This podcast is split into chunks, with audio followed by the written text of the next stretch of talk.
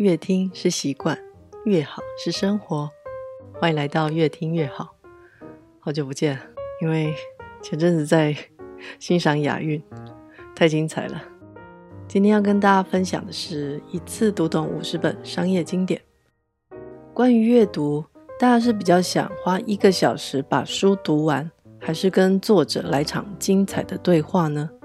一般人应该都会选择跟作者对话吧。在阅读这本书之前，我听了微热山丘负责人许明仁先生的演讲。他演讲的地点是在南投市自己家乡，而且听众大部分都是自己的乡亲，所以他的演讲很像是在庙口聊天。他分享了他在创办凤梨酥微热山丘凤梨酥这个品牌，他过程的一些。有趣故事，而他是以非常轻松的方式来分享自己创业的心得，以及商业经营的心法，含金量非常的高。因为，嗯，他颠覆了我对于品牌创立跟经营的一些印象。所以，如果想了解在商业上成功人士的创业心法，我觉得书只是参考。嗯，多听他们的演讲，我觉得会比较有帮助。尤其是他们在聊自己的创业甘苦谈，那个过程才是真正的经典。因为他是自己南投的乡亲，所以在介绍一次读懂五十本商业经典之前，我也想要先跟大家聊聊微热山丘的创立故事。希望听完这集之后，大家在吃凤梨酥的时候，会多一点有趣的滋味。他那一天分享了他的品牌核心有两项，第一项是以人为本，提供温馨的服务；第二项是他将品牌特色的差异化推展到极致。我先来聊服务，而微热山丘所强调的服务，它跟鼎王麻辣锅的九十度鞠躬不同。大家如果有吃过的话，应该会印象深刻。微热山丘的方式比较接近鼎泰丰，是用亲切的笑容融化你的心。许明仁先生分享说，他要求门市的柜台人员必须先把营业额放下，就是心里面不可以有数字，只需要让客人有备受款待的感觉。销售是其次，但是备受款待的那种感觉才是最主要的。所以消费者一到门市呢，柜台人员会先奉茶，而凤梨酥呢，他说是随茶附上的点心。这个过程呢，就是要营造出拜访朋友一起聊天、泡茶、吃点心的那种轻松情境。但是，一开始他的员工还很难调试这种只送不卖的销售方式，真的还蛮难的。毕竟销售数字才是获利，而且也是成就感的来源。你如果一整天就就是奉茶奉了一整天，然后只有卖出十盒，那种感觉是会有点失落的。许明仁先生他一直强调，一定要先营造出那种温馨的情境，但所以这也说明了他是非常厉害的心理学专家。我觉得厉害的 sales 跟企业主才是最懂人心的心理学专家，因为他们要面对的人实在太多了。然后能够获取成功，那就表示他能够抓住每个人的最基本的需求吧。而他说他在创立台北门市的第一个月，每天不到十个人，但是奉茶奉了三个月之后，就大排长龙，营业额超过上亿元，大家听了都吓一跳。但是他也私下透露说，在南投跟台北的门市呢，每天都有七八名固定的乡亲会每天报到，然后享用免费的凤梨酥。这个让员工有点难以调试，因为他每天看到同样的人，然后都要笑脸盈盈的去招待他，但是他又不买，所以他向员工说，要以布施的善心来面对。否则很难保持正能量跟微笑。就是，嗯，他一定有需要，所以才会天天来。你就当做是在嗯布施。哦，听到这里，我觉得成功企业家的气度还真的是很大，才有办法这样子转换心情。而且他那天还开玩笑说，所谓品牌核心呢，不是只有说给记者听的那种漂亮词句，例如是为了解决凤梨生产过剩，然后帮助农民造福家乡之类的官方说法。他分享的是 自己的内心话。他说，他的品牌核心就是收现金、有定价权，而且不用交际应酬向人低头。听到这里，大家都哈哈大笑。但是我当时心想，他在电子业到底受了多少委屈啊？怎么会有这样子的 品牌核心呢？至于将差异化推展到极致，他分享了他的包装设计理念。第一个包装盒呢，它是用极致简单而且素雅的牛皮纸盒，大家如果买过的话，应该有印象。而提袋呢，他坚持要用棉布。不用纸袋，而且他也分享了他如何将原本四十几元的棉布袋降到十三元。这个精简的过程非常的曲折，我觉得这应该也是他在电子业闯荡多年后的成本控管能力。因为消费者对于纸袋的处理通常是回收，不管设计的再精美，但是棉布袋。市价通常会将近一百元，所以消费者会拿来再使用，于是就成了另外一种广告行销的方式。这一层细密的心思跟坚持，很难想象是出自于有点草莽、有点乡土的阿伯哦，因为他可能从小务农的关系，所以他他外表有点黑，而且有点粗壮。大家可以上网 Google 一下。呃，关于包装，我分享一个我自己的凤梨酥小故事。有一次我在荷兰转机，因为我怕压到，手上呢就拿着一盒微热山丘，打算送给要拜访的朋友当做家乡伴手礼。但也许是方方正正，然后外观又非常简单的包装，让海关人员 觉得有点可疑，所以他就把我拦下来，而且用怀疑的眼神问我：“那里面是什么？”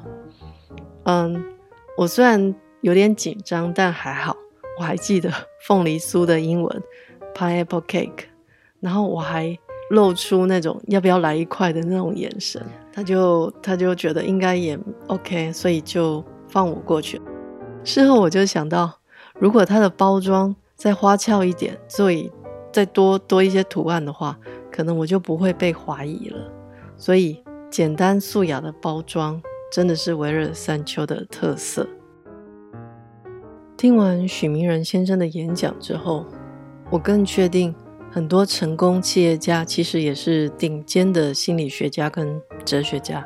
而今天要介绍的这一本《一次读懂五十本商业经典》，在书中某些章节，它读起来好像也有点像心理学，甚至是哲学。而且商业经典，它都有明确的成就数字，可以让大家一一验证。就像是电影《一代宗师》里面所说的，功夫对的呢就站着，错的呢就倒下。而这本商业经典呢，就是五十位在台上站着的人来分享他们的功夫养成。虽然我们只是坐着读，但是只要读得够多，也许哪一天也能站上台。接下来就让我跟大家分享这本《一次读懂五十本商业经典》。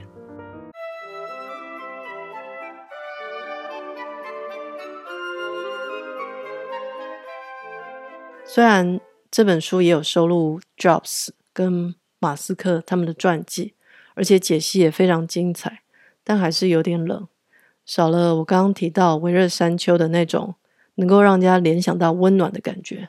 所以我今天要分享的内容呢，是聚焦比较生活化的企业，呃，有三家，分别是 Starbucks、Nike 跟企鹅出版社，因为他们的创业过程都是非常有趣而且温馨的。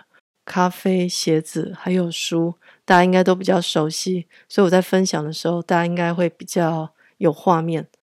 第一本《跑出全世界的人》，Nike 创办人的勇气与初心。大家如果有看过由麦特戴蒙与小班主演的电影《Air》，应该能够了解 Nike 这家企业的精神与文化。虽然看起来有点搞笑，尤其是它的 紫色跑车。我有一位亲友，曾经是台湾 Nike 代工厂丰泰的员工，而书里面也有提到一九七六年的丰泰与台湾，嗯，他形容是非常的荒凉，有点像第三世界的感觉。我小时候曾经看过未上市的 demo 鞋款，觉得很厉害，也常常去丰泰附设的会员游泳池，但是长大之后才了解，股票比鞋子或是游泳池重要多了。OK，回到主题来聊聊 Nike。这本自传是由创办人亲自撰写，英文书名叫《Shoe Dog》，鞋子狗，很像是会开紫色跑车的人取的名字。因为这本书是描述一九六二年到一九八零年 Nike 上市的草创过程，而且在上市的前一天呢，它原本要取名为“六度空间”，还好被其他员工给拦下来。否则，我们现在穿到的鞋子叫六度空间，不知道会跑到哪里去。而书中最让我印象深刻的是，创办人一开始就是为了推广跑步，因为他本身是田径运动员，所以他觉得跑步可以带给世界更多的美好。所以呢，他就到日本去购买品质非常良好的跑鞋。他一开始呢，先批三百双，然后到各个田径赛事去贩售。过程也蛮曲折的，虽然他已经有上千万的营业额，可是银行还是没有办法贷款给他，所以他就将公司上市。因为当年呢是在一九六二年，跑步对一般人来说只是在田径场上的比赛，或者是在路上被警察追的的一种。因为 Nike 大家应该非常熟悉，但是。但是大家对于 Nike 创办的过程可能比较陌生，所以我推荐这本书给大家，因为这本书也非常适合在创业初期的人阅读，因为信念非常的重要。第二本《Starbucks 咖啡王国传奇》会推荐这本书，除了咖啡与日常生活比较相关之外，另一个原因就是在日常生活中。提供愉快的休息时光，也是创造伟大企业的方式。这是作者汤姆·巴特勒·鲍登总结这本自传的一句话，我觉得非常值得参考。当我们在国外旅游走到很累、腿酸，想要好好休息，但是又怕走错店的时候，大家应该不会选当地的咖啡馆，而是会选择店员笑脸迎人、坐再久都不会被提醒的。Starbucks 吧，除了要去收集杯子之外，有时候我们也会希望听到店员呼唤自己的名字。虽然现在好像有些已经改成叫号码牌了。在这本书里面有提到，Starbucks 跟特斯拉一样，创办人都不是现在的经营者，而是被超乎异常热情理想的人收购。虽然咖啡不像电动车一样有环保的伟大光环，但是能够让客人轻松自在的享用咖啡，不一定每一家咖啡馆都能做到。但是 Starbucks 通常不会让我们有太多的错愕，这也是我想要推荐这本书的原因。而书中也说明了 Starbucks 的创业精神，那就是以人为本。而不是以销售数字为本，这点跟微热山丘有点像。所谓以人为本呢，就是不只要考虑顾客的感受，也必须让员工能够感到安心与活力。所以，Starbucks 有提供员工认股的传统，而 Starbucks 呢，也改变了我们原本对于喝咖啡的感受，就是提神或者是喝好喝的。它加入了一些浪漫小确幸的元素，我想这也是为什么它的沙发座位特别多的关系吧，能够让人好好休息跟放松。这也是我们不会在家喝咖啡，而是选择去咖啡馆的主要原因。有趣的是，在二零零八年，Starbucks 已经有两万四千家门市时，因为金融海啸的缘故，所以销售成绩大幅衰退。原本退休的霍华舒兹，他又重新回归，所以他在三年后，也就是二零一一年，又出版了一本《我如何拯救星巴克》。听到这本书，大家应该会有似曾相识的感觉，很像苹果公司 Jobs 又回归去拯救他的那种画面。光是卖咖啡就能够跟高科技的公司相提并论，可见得以人为本的精神在 Starbucks 发挥的有多强大。嗯，微热山丘可能有这样的企图心吧。第三，英国企鹅出版社的故事。人们想要的东西往往有巨大的市场，但是只有价格平民化，才能让人人都能享用。这句话虽然指的是书本，但其实许多商品的大众化都是这个道理。以喝茶习惯为例，当初喝茶也是英国皇室才能享用的高级品。而既然提到茶，它也是南投的特产，所以在介绍契尔出版社之前，我先分享一下台湾茶一百五十年来的故事。在一八七五年之前，因为台湾的制茶技术不发达，大多是先制成毛茶，然后再送到福建的厦门去做成高价的茶。一直到英国洋行的商人陶德，他是苏格兰人，他将台湾茶的种植面积大幅增加，而且还将数百吨的乌龙茶成功销往美国，才让台湾的制茶技术跟产业大幅提升。但是后来，因为日本统治台湾，为了将茶卖到欧洲，所以所以红茶变成当时台湾的主流。一直到第一次世界大战，当时欧洲人别说是喝茶，可能连鸡蛋都不一定吃得到，所以当时只剩下北非才有大量的喝茶习惯，而且他们大部分都是喝绿茶，所以台湾的茶产业又从红茶改为绿茶。而台湾茶原本也只是上流社会的独享饮品，可是，在一九七五年爆发了石油危机，哎，刚好隔了一百年。当时台湾外销的茶销量不佳，只能够转为内销。但是台湾人的口味比较偏乌龙，所以又从绿茶改为乌龙茶，而且这时候的制茶技术已经非常的成熟。再加上当时台湾经济起飞，大家的经济条件都非常好，饮茶风气才渐渐兴起。以上就是台湾茶一百五十年的故事。我们回到企鹅出版社以及莱恩兄弟。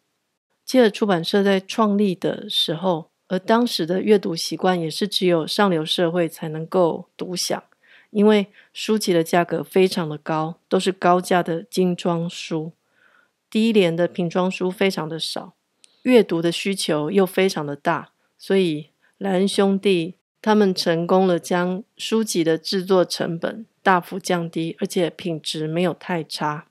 这有点像微热山丘的 棉布提袋，所以才让当时的阅读风气逐渐兴盛。而关于企鹅出版社莱恩兄弟的故事，他不只介绍了阅读以及文学出版的历史，其中有非常多关于企业经营决策的赌注。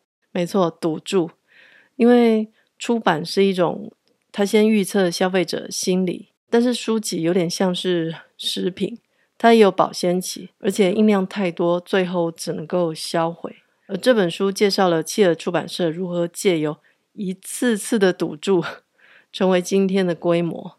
它不但扩大了阅读市场，也提升了大家阅读的习惯，算是一种典范的创立。就像喝茶吧。以上就是我对一次读懂五十本商业经典的分享。